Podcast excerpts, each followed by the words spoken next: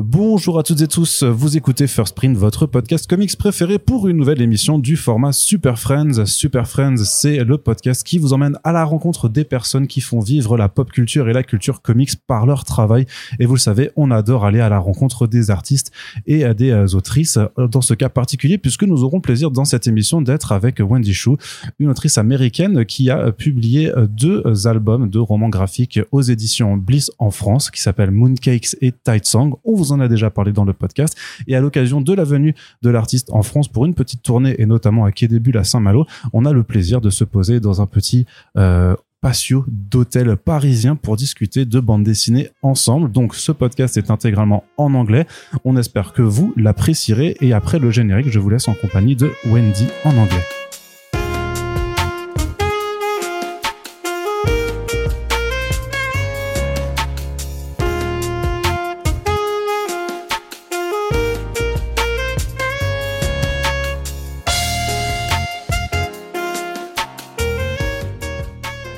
So this is really a pleasure to have you here in our podcast, Wendy.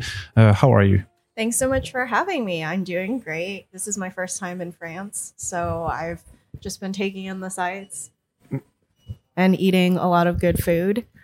Um, I had some really good crepes today. Okay, so we are going to speak about comic books, obviously, because Sure. uh, that's why you're here. You were here to assign your first uh, two graphic novels uh, uh, that were published at Bliss Edition. And before there's going uh, to be a, a third graphic novel next year in French also. But before getting to that, could you just explain a little bit uh, how you grew up with comics, maybe how you decided to uh, become an artist, uh, comic book, uh, uh, comic book artist and writer? Sure. Um, I've been reading comics since I was very young. Uh, my first uh, full, I guess you could say, it's like a collection of comic strips in a book that my dad gave me.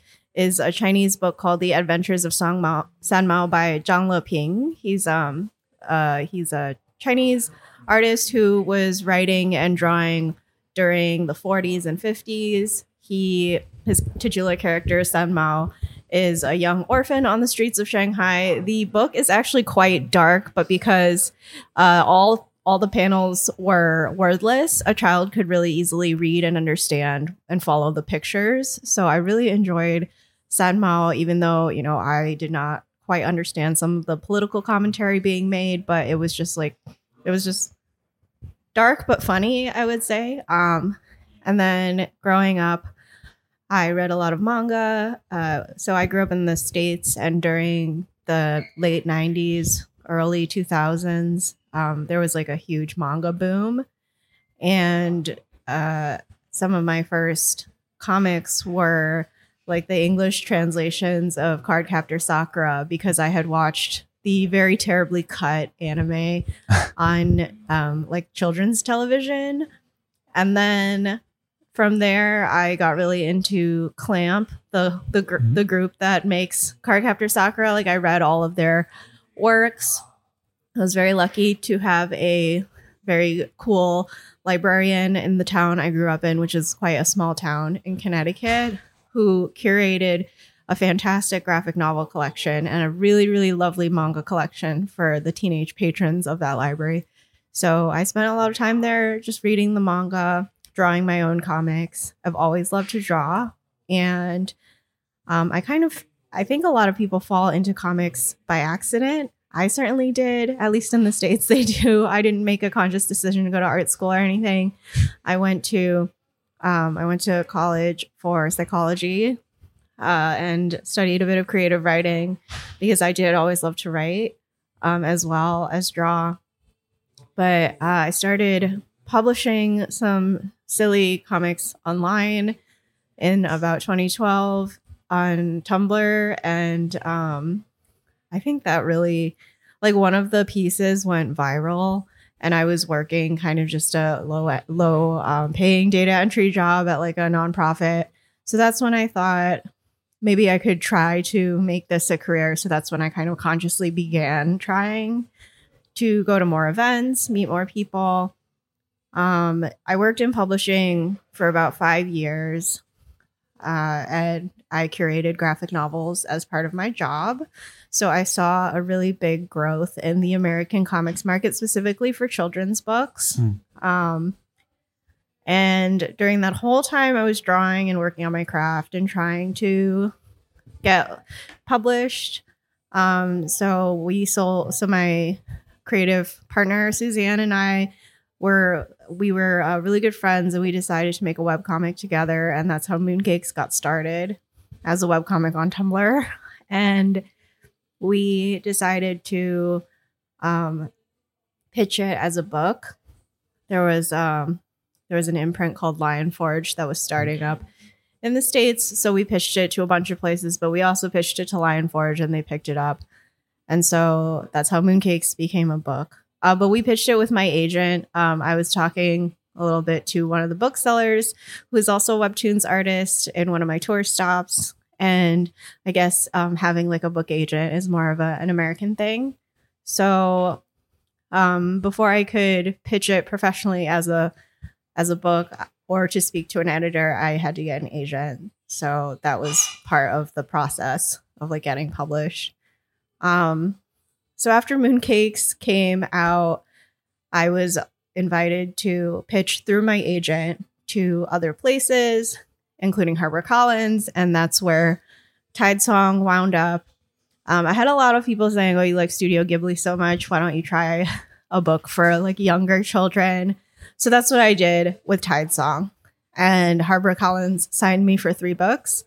Um, so I, so I did Tidesong. I did The Infinity Particle, which comes out in French next year, and I'm currently working on my third book with them. Hmm. So it's been it's been quite a long time, maybe about you know, over 10 years, just about 10 years actually. And uh, some professionally since 2019, semi professionally since 2012.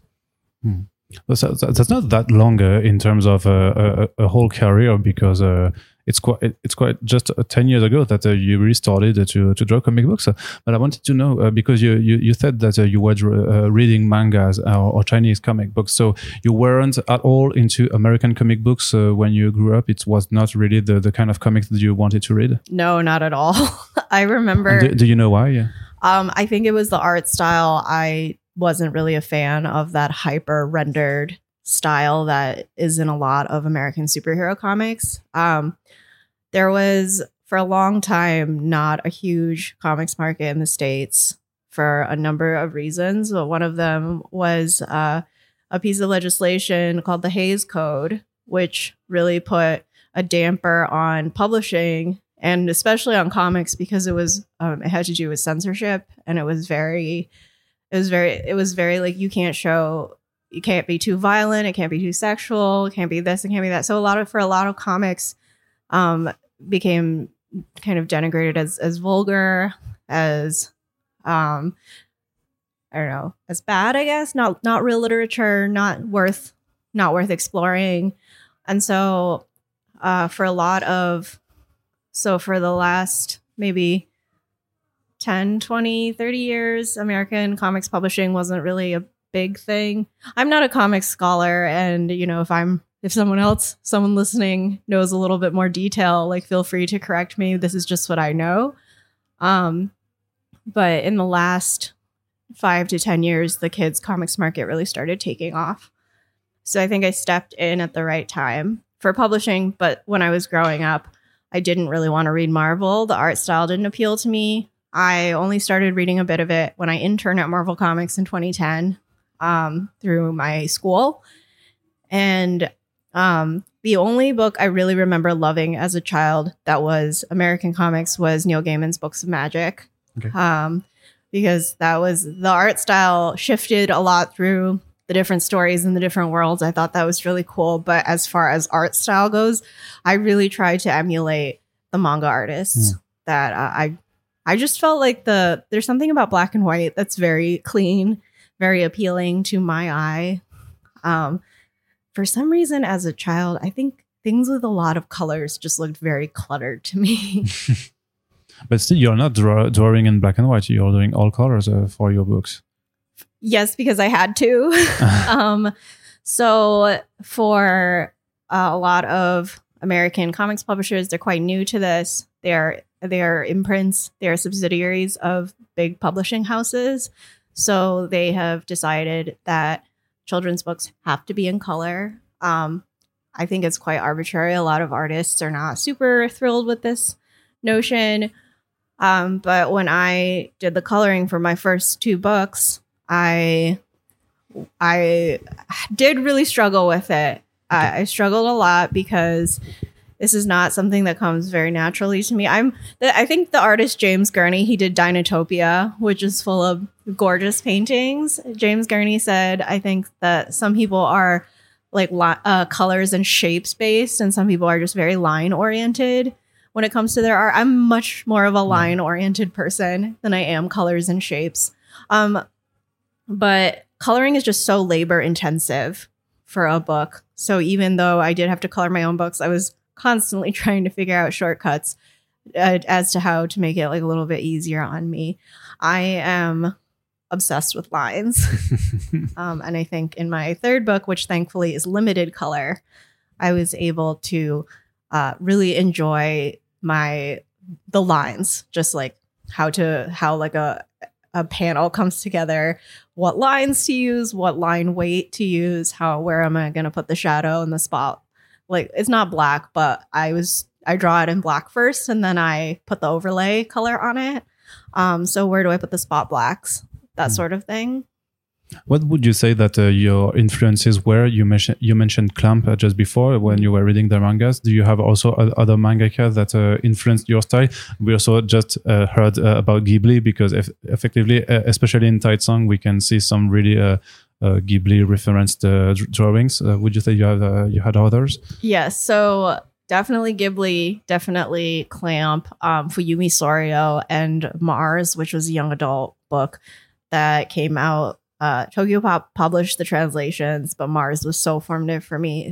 Uh, Soryo is also very lines oriented. She draws very beautifully, um, wispy, kind of dreamy. She does all of her. I was watching um, Naoki Urasawa's Manben series, which is um, interviews with all kinds of all manga creators in case people don't know, but when he interviewed Fuyumi Soryo, the watching her work was so crazy because she only uses micron pens. She doesn't use um she doesn't use any kind of dip pen.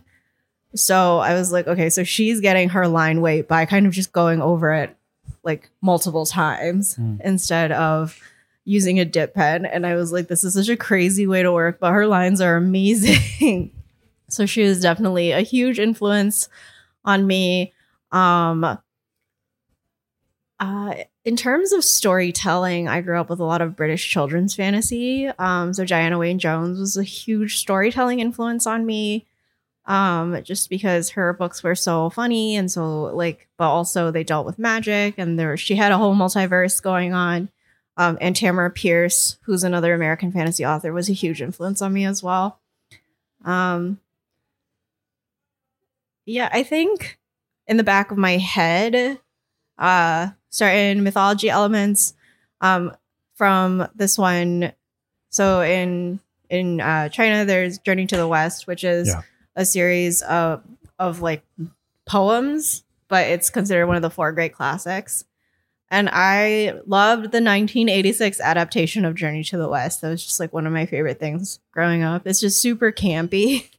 It's super it's also fantasy. Um, but the costuming and the acting and like all of the different characters that the main characters meet on their journey um, aesthetically was also very influential. Just the costuming of a lot of Chinese dramas is so beautiful. Um, so uh, I think that kind of just sat in my head as a child. I didn't fully appreciate it, but now I do. Would you say that uh, uh, platforms like uh, Tumblr, Instagram, uh, or on, on, or just websites are the kind of new portfolios to artists that want to uh, do comic books uh, nowadays? It's really hard to say because social media keeps changing. Um, so what worked for me 10 years ago on Tumblr, I I really don't know what if it would work for a new up and coming creator nowadays. So I really can't speak to that. I'm so sorry. it's all right. Uh, what, what, when you decided to, when you started Mooncakes, uh, how did you meet uh, the, the, the the the writer? You said you were friends uh, already before, and uh, how did you uh, create this whole world when witches and wolf, werewolves are doing magic? how do you create this kind of universe? So Suzanne and I were friends from college. Um, she went to a different school in New York. We met through some uh, some mutual friends. Um, we Suzanne really liked writing fan fiction. Um, and so I would try sometimes illustrate her fan fictions as comics for fun. And we worked really well together. And um, she was moving to Chicago. So to keep in touch, we decided to do this project together that became Mooncakes. Um, basically, I sat down and I said, excuse me, I said, I want to do a story about a witch and a werewolf uh, because when I was 13, um, one of my classmates handed me a contraband romance novel at the locker. She said, "Oh, don't you know? Don't don't show this to anyone. It's it's very sexy." but that was about a witch and a werewolf, and it really it was it's called Witching Moon by Rebecca York. I still have it. I never gave it back to that girl.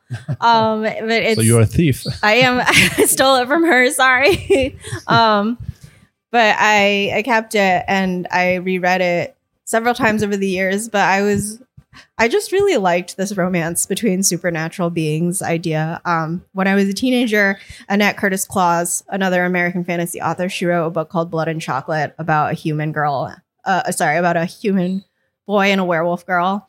Um, and also uh, The Silver Kiss, which is about a vampire and human girl. So um, I really love monster romance. And I just love magic. I just love um, I just love that fantasy can be a metaphor for so many different things. Mm. Um, so for mooncakes, I didn't we didn't necessarily set out to have certain elements be in the story. They just kind of came together. Suzanne wrote in the script, you know, there's forest spirits, and she kind of left the drawing entirely up to me. Um, so of course I had to make them cute and fun, um, which is just what I like to draw. I, I think when I world build, I bring a lot of what would I like to draw into it. Um, uh, for the horse demon and mooncakes, um, I'm very scared of horses. So six ho- six legged horses. Yeah, I, and I thought, yeah, how can I make it scarier? Right, got to give it like six legs, like an insect. Yeah. Uh, but uh, where, where did, had you uh, ha, uh, I'm sorry, I'm, I'm lost. I'm losing my English. Uh, have you decided at the beginning that there were going to be seven chapters, uh, or the, the, number of pages, or or not because you didn't know maybe at that time that it was going to be in the end to be published as a as a graphic novel. Yeah we didn't really we didn't really have an endpoint for mooncakes when we started. Um we we start with the we started with the idea and then we actually got really busy so we decided to put the comic on hiatus for a bit. And then that's when my agent stepped in and said like why don't you try pitching it as a book. So uh, we had no idea how long it was going to be. We had no idea. We actually had no idea what the plot was going to be.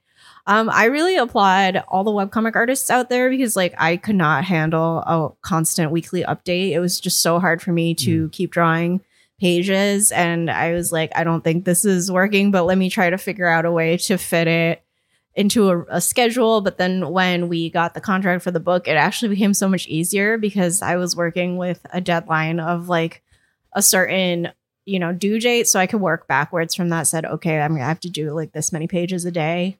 Um, so that became a lot easier and then it also became a lot easier for them to actually suggest a number of pages so mm-hmm. we said okay like we should try to work within this frame.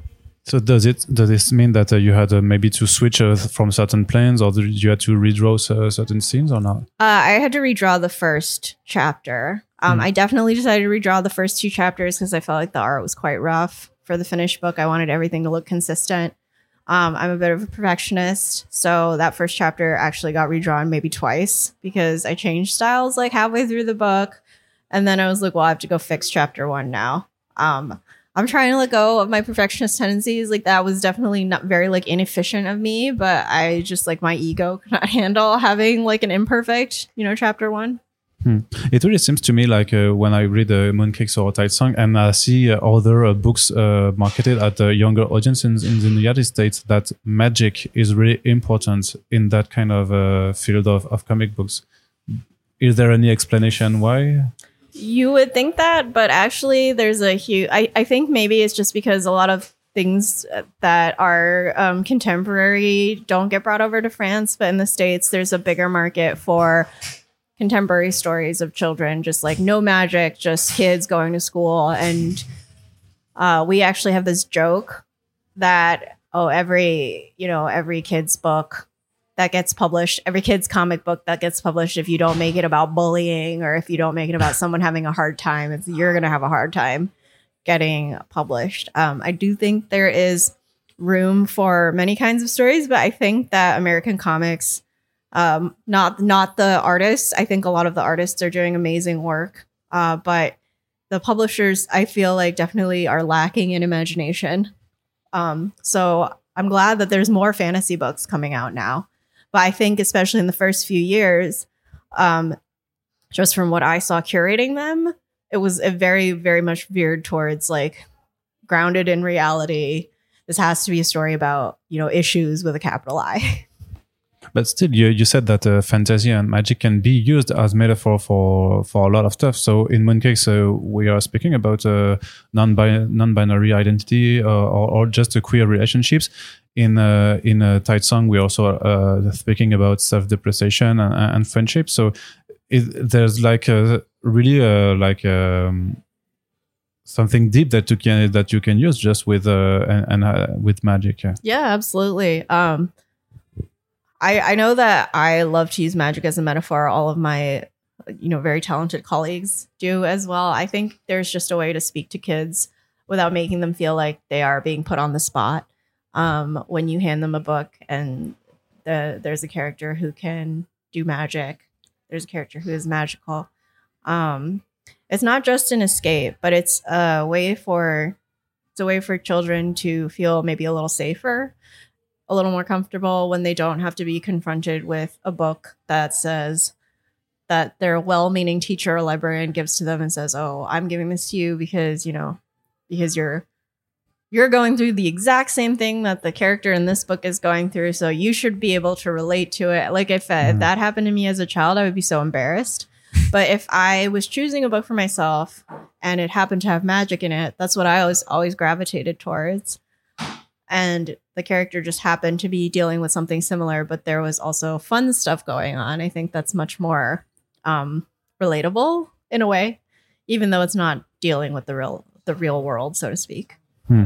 In Mooncakes, you uh, you had your main characters that were quite uh, uh, um, teenagers and adults, but in uh, Tide Sophie is more like a, a, a, young girl, like a 12 years old or 13 years old. Is it hard to uh, uh, write kids as an adult?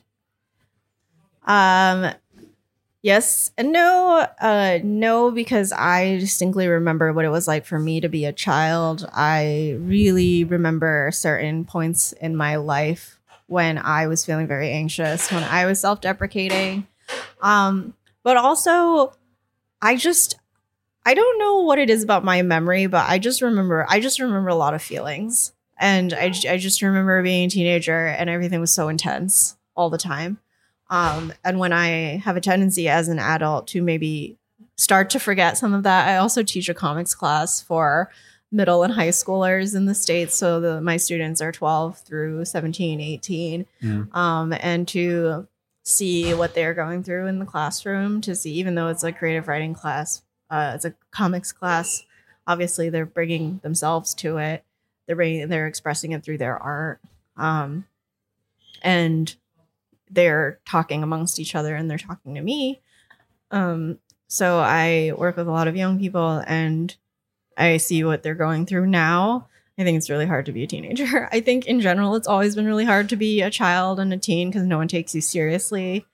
Um, but especially now with social media, uh, with the way the, the world is, it's it like my students keep me very aware of how they process things in the real world that are maybe a bit different than how I processed it growing up. Is it maybe because of the social interactions we have, uh, like with the social network, that we are a lot more uh, interactions, and by uh, like uh, because we have more social interactions, there are also to be uh, obviously more uh, bad uh, social interactions. Yeah, um, seeing the way students handle social media, which was not really a thing until my last few Mm. years of high school, has just been very eye opening. You, you would think that you, you wouldn't have the same uh, the same childhood or even the same uh, life in uh, college uh, in um, high school when the if the if, if you had social networks at, at that time. Definitely not. Uh, is there something that changed for you professionally when you signed uh, with uh, HarperCollins? Because uh, you had an article about it in uh, the Hollywood Reporter also. Because they when they showed the the, the cover uh, of uh, of the print edition of Mooncakes, and they said that uh, yeah, it was a six figures contract, and it was it, it really seemed to be a lot. And I don't know if it changed something from you to to go from the the, the web artist to a printed artist uh, with a Hollywood Reporter articles. It it seems to be a lot of pressure, no? Oh, okay. So the Hollywood Reporter article was a cover reveal for Mooncakes. And Yeah. so uh, in the States, um, I think for a lot of books, they will email certain media outlets to if you're if the publisher really values you as um the Cindy Barwick, who's the marketing manager, who's the sorry, the head of marketing at um, Lion Forge at the time. She really loved mooncakes and she had a lot of media contacts. So she was the one who pitched the Hollywood Reporter and said, "We want to do a cover reveal with for mooncakes." So that's how mooncakes got into the Hollywood Reporter. The uh, six figure deal thing was P- was Publishers Weekly Wait, yeah. um, for deal of the week, which I don't actually know how they pick them. Um, but sometimes you get a little write up when they think you're like a hot thing and something exciting happens. Um, I mean, for for Harper Collins, I mean, the money allowed me to quit my day job and become a full time artist, so that was really nice. Um, but as far as and as far as visibility goes, sure, like I got, um, I got a couple more Twitter, Instagram, you know, social media followers, but I have when you're doing comics, you're basically just drawing. and so my I think I don't think my day-to-day life has changed that much. I'm just always writing and drawing.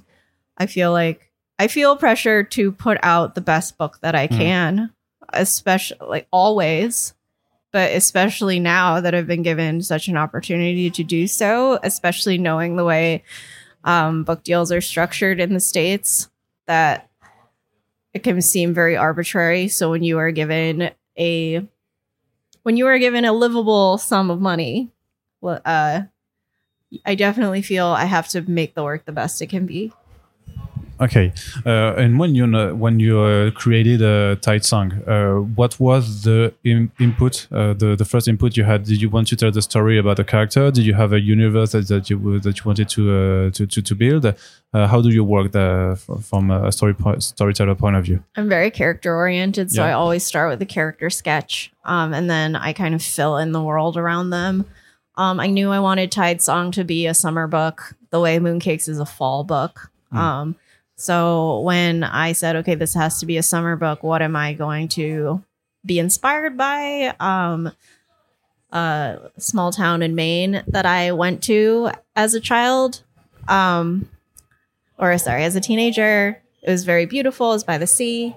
So I decided to use uh, architectural elements from that in the world of Tidesong. When I was a kid, I went to uh, I went to like a nature camp um, for uh, for a week with my classmates, and it was by the sea as well, and um, learning how to look at tide pools and walking on the beach. That was pretty cool. I don't actually remember a ton about the experience the experiments we did, but I remember just like enjoying the feeling of being by the ocean. So I tried to incorporate that into Tidesong. For the animals, um, I went to the aquarium. I love aquariums. Uh, I love going to the aquariums and studying the fish. I was really lucky that my family, right as I was beginning to work on the book in earnest, we took a trip to the Galapagos and I was able to do a lot of observational drawings of the animals there because Galapagos wildlife is nothing like anywhere else on the planet. Um, so I build all of my things that I'm interested in into every story. I'm interested, I'm just very curious about the world, curious about animals. I love animals. Um, but I'm also curious, like, for example, you know, I'm in France and I'm looking at all the architecture here. It's so different from the States. And the way that it's built to handle certain weather conditions that are maybe different in the States. I don't really know, but I mean, I just noticed that, you know, all the windows have like shutters that pull down. Um, and so that just has me wondering, like, what's that about? um, yeah, I'm just curious about everything. Okay, and in terms of uh, structure, you uh, you also you're you're also doing a seven uh, chapters book, but uh, you you didn't have to uh, to put it on the internet before. So really, like you had the pacing done on the script, like uh, even before starting drawing the first panel, or how what was your work technique? I write and draw at the same time, so I would do tons of layouts. I would do all my layouts, very small thumbnails and then I would draw um or sorry, then I would write in the speech bubbles.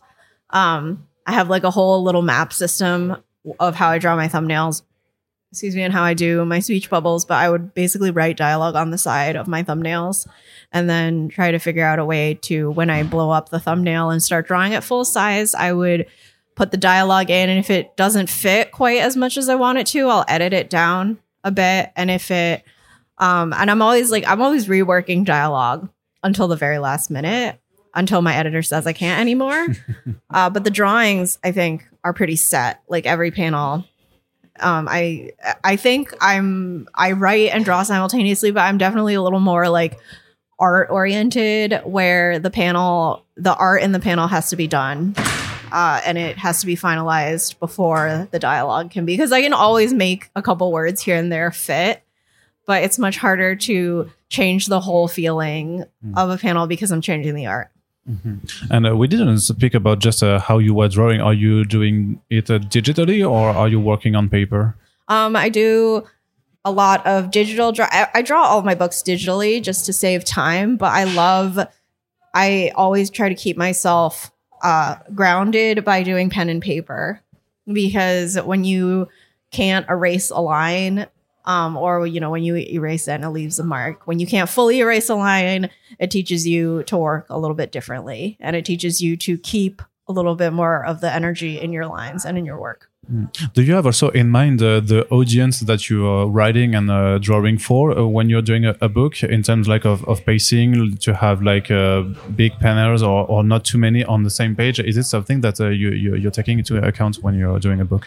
Whenever I'm drawing a book, I always think, uh, how am I going to express this emotion or um, in a certain number of panels? I'm not necess- I'm not necessarily thinking about how the audience is going to receive it. I think when I send it to my editor, she says, "Well, this is confusing," or maybe we can change this here then i like think about the audience but the first pass of the book is always me getting ideas down okay.